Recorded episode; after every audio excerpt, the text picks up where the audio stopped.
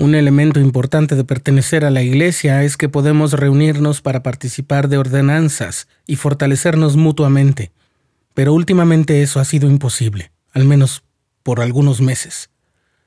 Mi nombre es Rafael y te doy la bienvenida. Esto es el programa diario con Rafael Vázquez.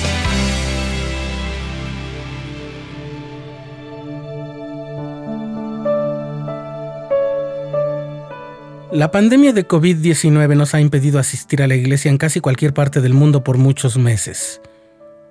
Aunque en algunos lugares muy contados ya se han retomado algunas actividades dominicales, son limitadas y aún estamos lejos de volver a la normalidad. Hoy te voy a leer lo que escribió una hermana acerca de cómo convierte sus sentimientos de extrañar asistir a la iglesia en fuentes de esperanza a pesar de las dificultades. Su texto dice así. Extraño mucho ir a la iglesia, pero al mismo tiempo no lo extraño. No me malentiendan. Si tengo ese sentimiento de pesar por no poder estar en un mismo lugar con mis hermanos, mis amigas, las personas que amo y que me dan alegría. Pero no es estrictamente necesario estar con un grupo de personas para poder adorar o para que otros me enseñen el Evangelio o para que me den una razón para cantar himnos o estudiar las escrituras. No crean que no me encanta saludar y abrazar a mis amigos en la iglesia, sí lo hago. Me encanta escuchar los comentarios y escuchar los testimonios de los demás. Fortalece mi testimonio. Pero puedo hacerlo también en reuniones virtuales, leyendo las revistas de la iglesia y artículos que hay en internet. Además, lo puedo hacer con mi esposo que está aquí en casa conmigo.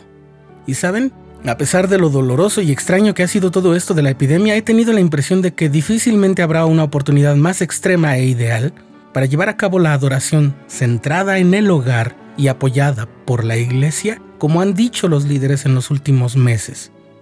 Descubrí que realmente me siento motivada a estudiar y fortalecer e incluso incrementar mi testimonio, comprensión y compromiso con el Evangelio restaurado de Jesucristo, aquí, en mi hogar, y para descubrir todas las cosas que no he podido hacer antes. Eso ha sido muy positivo.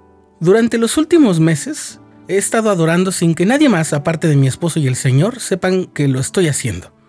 Me he visto con mi mejor ropa de domingo para participar de la Santa Cena en mi hogar porque quiero mostrarle al Señor que entiendo lo sagrado del día y de la ordenanza. Trato de mantenerme al día con el plan de estudios Ven Sígueme porque quiero aprender más sobre el Salvador y su Evangelio.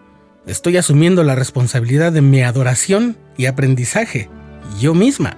En estos días he podido comprender que en mi propia vida la actividad en la iglesia no es necesariamente un indicador de nuestra conversión al Evangelio.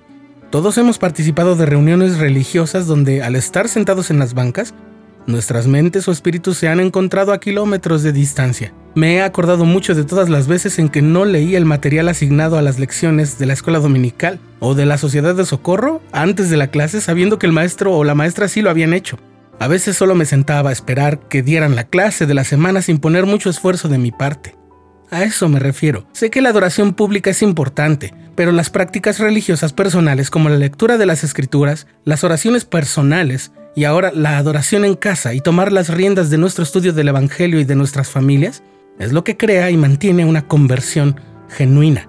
Sé que pronto todos estaremos llegando al estacionamiento del centro de reuniones, corriendo para sentarnos en nuestras bancas acostumbradas, poquitos minutos antes de que comience nuestra reunión Cantaremos y estaremos junto a nuestros amigos y hermanos, y nuevamente habrá quienes se queden en los pasillos durante la segunda hora en lugar de entrar a clase.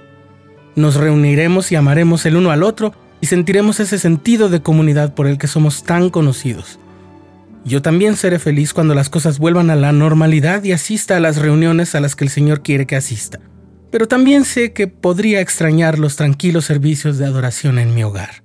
Voy a extrañar la responsabilidad, la verdadera responsabilidad de valerme por mí misma en lo espiritual. Y aunque extraño mucho la adoración en el templo y la compañía de los miembros en los centros de reuniones, puedo decir que aunque extraño la iglesia, también es correcto afirmar que no la extraño porque nunca la he abandonado.